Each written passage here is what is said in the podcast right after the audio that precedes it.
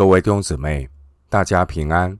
欢迎您收听二零二三年七月十七日的晨更读经。我是廖贼牧师。今天经文查考的内容是《使徒行传》第十一章十九到三十节，《使徒行传》十一章十九到三十节内容是安提阿教会的建立。首先，我们来看《使徒行传》十一章十九到二十一节。那些因司提反的事遭患难四散的门徒，直走到腓尼基和居比路，并安提阿。他们不向别人讲道，只向犹太人讲。但内中有居比路和古利奈人，他们到了安提阿，也向希腊人传讲主耶稣。主与他们同在，信而归主的人就很多了。经文《使徒行传》的十一章十九到三十节记载，安提阿教会向外邦人传道。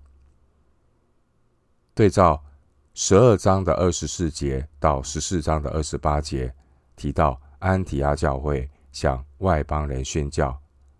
这两段的经文呢，内容。前后呼应。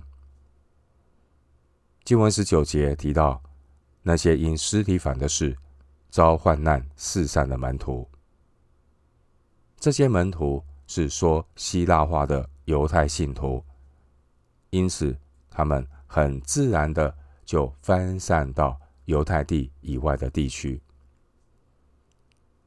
司提反的殉道不但促使福音传到撒玛利亚。八章十节，并且进一步福音传到外邦。主耶稣说：“一粒麦子不落在地里死了，仍旧是一粒；若是死了，就结出许多子粒来。”约翰福音十二章二十四节，斯蒂凡就是最好的见证。经文十九节提到腓尼基，腓尼基位于加密山以北。是地中海沿岸的一片狭长地域，包括推罗、西顿、多利买等城镇。这些地方后来都建立了教会。经文十九节的居比路，也就是塞浦路斯。居比路是地中海的第三大岛，塞浦路斯岛，距离安提亚的直线距离大约一百六十公里。从亚历山大大帝的时代开始，就有许多犹太人陆续移民到居比路。到了新约的时代，居比路岛上已经建立了许多犹太的会堂。十三章五节，居比路是巴拿巴的家乡。四章三十六节，居比路也是巴拿巴和扫罗第一次旅行布道的第一站，《使徒行传》十三章第四节。经文十九节提到安提阿，安提阿靠近奥龙特斯河的出海口，在耶路撒冷北方大约六百四十公里。安提阿是仅次于罗马城亚历山大城。安提阿城是罗马帝国内第三大城市。当时候，安提阿城的人口可能超过五十万。安提阿当地的居民包括希腊人、罗马人、叙利亚人、腓尼基人、埃及人、阿拉伯人和印度人，其中还有几万人的犹太人。安提阿城是东西方文明交融的地方，因此呢，各种的偶像也无所不在。安提阿城是由塞琉古帝国创始人塞琉古一世所创建的，他以他的父亲安提阿古的名字来命名这个城市。安提阿在罗马帝国时代。他成为叙利亚行省的首府，也是叙利亚兵团的总部，所以安提阿又被称为叙利亚的安提阿。经文十九节，十九节说，门徒只向犹太人传福音，包括安提阿地区的犹太人。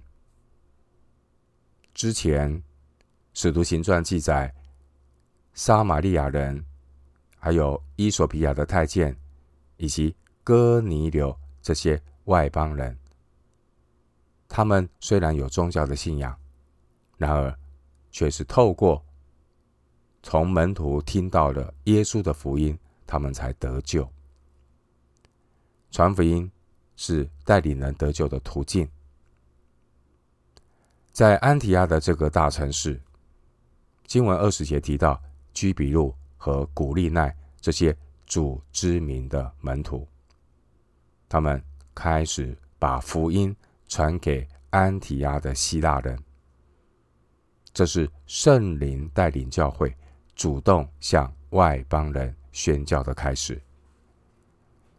爱主耶稣的门徒，他必定有福音的使命感。无论遭受到怎样的患难逼迫，无论身处在什么地方，心中念念不忘的。就是传福音，提摩太后书四章二节，并且主耶稣应许要与这些传福音的门徒同在。二十一节，马太福音二十八章十九节，经文二十节提到主的门徒，他们向安提阿的外邦人传福音。二十节说他们向希腊人传讲主耶稣。希腊人是外邦人，外邦人对“主”这个名词呢是有一些概念的，但是在外邦人的观念里，“主”这个字就是泛神论的概念。安提阿是一个宗教多元化的大都市，人们信奉各式各样的主。主耶稣的门徒在安提阿传福音，向当地的百姓宣讲主耶稣，门徒传主耶稣，强调耶稣才是唯一的主，耶稣才是独一的救主。五章三十一节，主耶稣他是万有的主。十章三十六节，经文二十一节说：“信而归主。”信而归主这句话。出现了两个动词，相信和归主。我们从这两两个动词的顺序来看，说明呢，人要先信主，然后才能够回转归向主。人的心思要先被圣灵改变，然后行为才能够转变。人的生命先要被圣灵改变。然后生活才能够改变。经文二十一节说：“主与他们同在。”这句话的翻译是“主的手与他们同在”，表明这是神手中的工作。神的手一直保守着这些主之名的门徒。当耶路撒冷教会的使徒和犹太信徒对于接纳外邦人还心存疑虑的时候，主却借着这些主之名的门徒，开始向外邦人宣教。弟兄姊妹，安提阿教会并不是某个个人所建立的，而是圣灵亲自的工作，是圣灵的带领建立了安提阿教会。关于安提阿教会。在《使徒行传》的记载中，安提阿教会有许多的第一名。安提阿教会是第一个向外邦人宣教的教会，十一章二十节。安提阿教会是第一个在使徒之外有先知和教师的教会，十三章一节。安提亚教会是第一个门徒被人称为基督徒的教会，十一章二十六节，安提亚教会是第一个向外邦派遣宣教士的教会。十三章二到三节。安提亚教会是第一个主张不必行割礼、守律法就能够得救的教会。十五章一到二节。安提阿教会是第一个主动帮助其他教会的教会。十一章二十九到三十节。回到今天的经文，《使徒行传》第十一章二十二到二十六节。这风声传到耶路撒冷教会人的耳中，他们就打发巴拿巴出去，走到安提阿为止。他到了那里。看见神所赐的恩，就欢喜，劝勉众人，立定心志，恒久靠主。这巴拿巴原是个好人，被圣灵充满，大有信心，于是有许多人归服了主。他又往大树去找扫罗，找着了，就带他到安提阿去。他们足有一年的功夫和教会。一同聚集，教训了许多人。门徒称为基督徒，是从安提阿起手。经文二十二到二十三节记载，耶路撒冷教会派遣巴拿巴拜访安提阿教会。巴拿巴拜访安提阿教会的目的，为要确定这些在腓尼基、居比路。安提阿等地信主的基督徒，他们的信仰是否正确？尤其是在安提阿这些外邦人所领受的福音信仰是否正确？所以巴拿巴他就向北一直走到安提阿为止。二十二节，耶路撒冷教会差派巴拿巴，这是一个非常有智慧的决定。一方面，巴拿巴他是个好人，被圣灵充满，大有信心。十一章二十四节，并且巴拿巴他心胸非常的宽广。另一方面，巴拿巴他是居比路人，四章三十六节，因此呢，巴拿巴是最适合来帮助从居比路来的犹太信徒。二十节。来应对呢，安提阿多元文化的局面，巴拿巴是最适当的人选。巴拿巴他亲眼目睹安提阿教会的增长，见证了圣灵奇妙的工作。经文二十三节，巴拿巴他看见神所赐的恩，就欢喜。巴拿巴不但没有催促他们去遵守律法。反而劝勉众人，立定心志，恒久靠主。二十三节，神赐给巴拿巴有智慧。巴拿巴当他看见神救赎的恩典临到外邦人的时候，巴拿巴呢，他放下犹太人的坚持，没有催逼这些外邦人要遵行犹太人的律法。弟兄姊妹，一个人如果没有圣灵的动工感动，他无论在怎样的立定心志，都不能够恒久。包括成圣的道路，也都是圣灵的带领。我们都需要圣灵的恩典、圣灵的帮助。主兴起安提阿教会，主也为安提阿教会预备同工。当时候。扫罗在自己的家乡大数。扫罗大约是十年前回到大数，九章三十节。因此，扫罗当时候有可能是在基利家境内向犹太人和外邦人传道。加拉太书一章二十一节。就在这十年里，扫罗真正领会了福音的奥秘。以弗所书三章三节，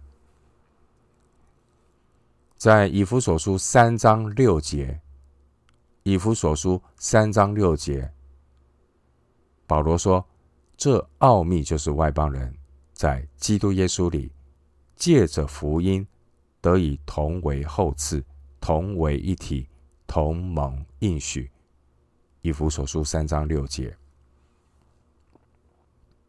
扫罗的家乡是大数，大数位于安提阿西北大约两百二十公里，坐船要一百六十公里。巴拿巴他知道，扫罗是被神拣选向外邦人传福音的，二十二章二十一节。所以呢，巴拿巴就继续往大数。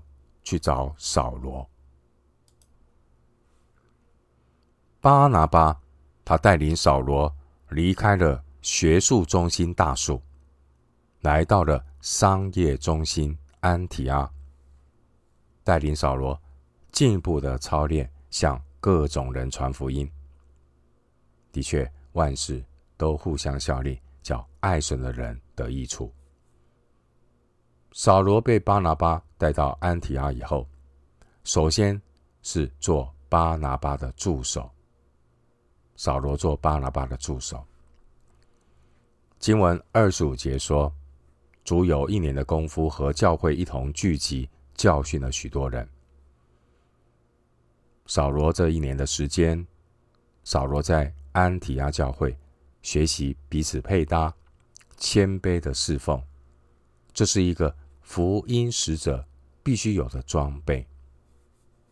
当圣灵呼召巴拿巴和扫罗他们外出宣教以后，扫罗他青出于蓝，成为宣教的领袖。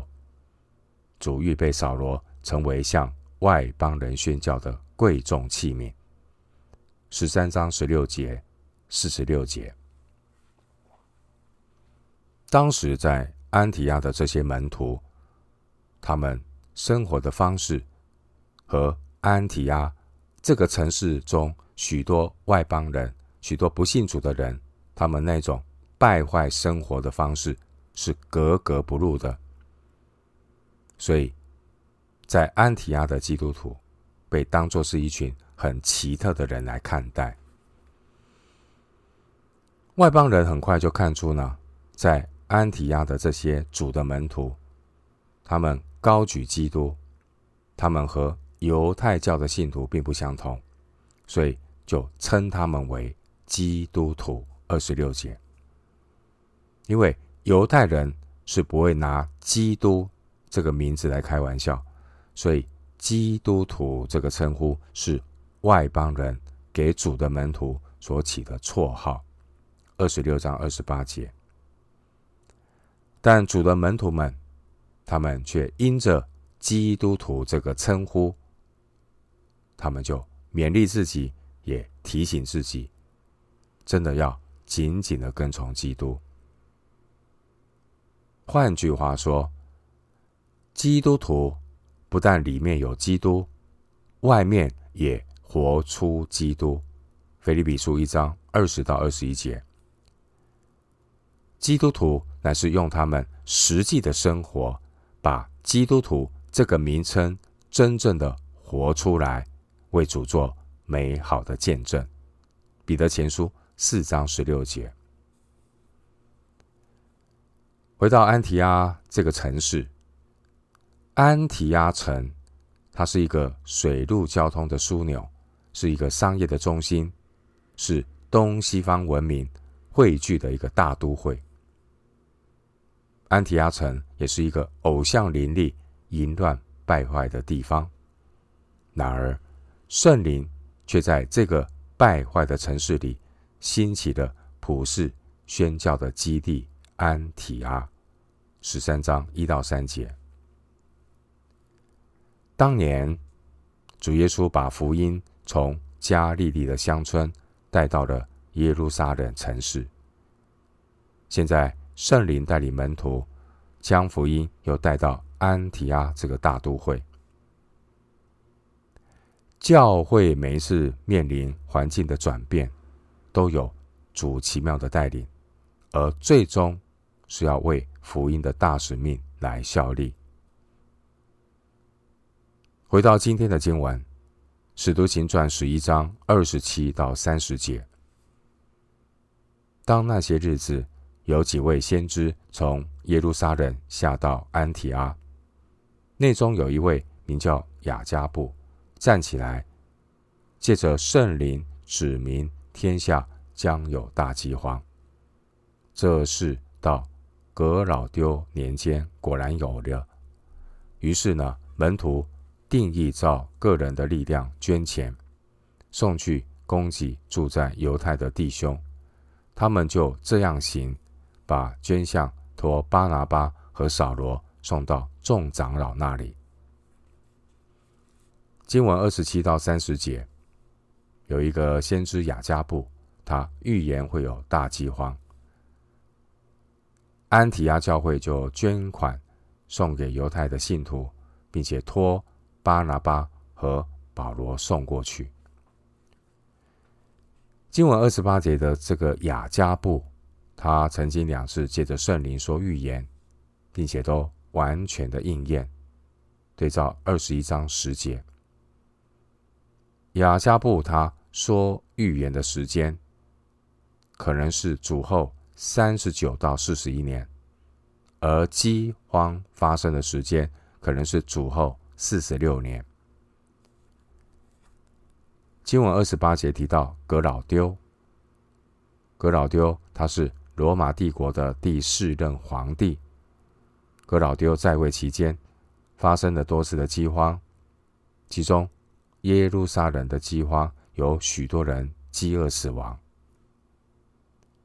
二十八节的天下，这是指罗马帝国。当时候，只要罗马帝国的粮仓埃及出现灾害，就会导致整个帝国出现粮食短缺。穷苦的百姓受害就更为严重。安提阿教会的信徒，虽然他们没有像耶路撒冷教会那样实行凡物公用，安提阿教会的信徒，他们个人仍旧拥有自己的财产，而他们在财务的捐献上也没有任何明文规定，都是他们个人自动自发。照个人的力量捐钱，二十九节。经文三十节，三十节这是圣经中首次提到教会的长老。使徒行传对于教会行政的管理没有太多的记载，所以并没有记载耶路撒冷教会中的长老是如何产生的。一切都是圣灵自然而然的带领。关于长老的职分，主要是为着治理教会。提摩太前书三章五节，提摩太前书五章十七节。长老又称为监督，二十章十七节、二十八节。这篇经文提到长老。只有提到耶路撒冷的众长老三十节，却没有提到使徒。可能是因为教会是由长老来管理捐献奉献，让使徒们能够专心以祈祷传道为事。六章四节，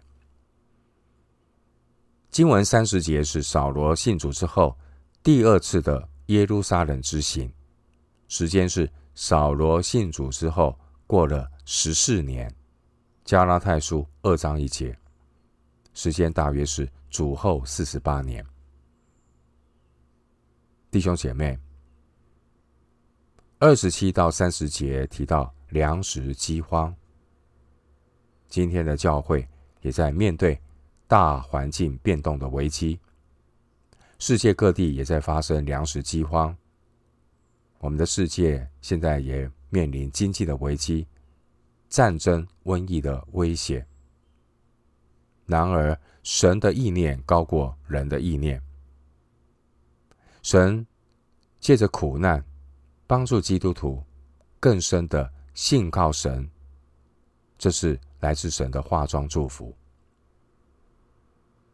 当年耶路撒冷的犹太门徒，他们在接纳外邦人的问题上犹豫不定的时候，主却是借着饥荒震动了耶路撒冷的教会，不在这个议题上面花太多时间，然后借着饥荒感动了千里之外安提亚的教会，这些犹太肢体和外邦信徒，透过了安提亚教会来关怀在耶路撒冷的犹太的弟兄姐妹，实际的来表明。耶稣的门徒之间的彼此相爱，不分犹太人，不分外邦人，也因此呢，促进了基督身体的合一，让这些耶路撒冷的这些使徒和门徒们，也更加的感受到上帝的心意，福音要进到外邦人当中。这些蒙恩的外邦人，在耶路撒冷信徒。面对饥荒的时候，他们竟然来帮助，可以感受到主的爱。当然，也因此，因为保罗在这当中，呃，代表安提阿教会，把奉献送到他们当中。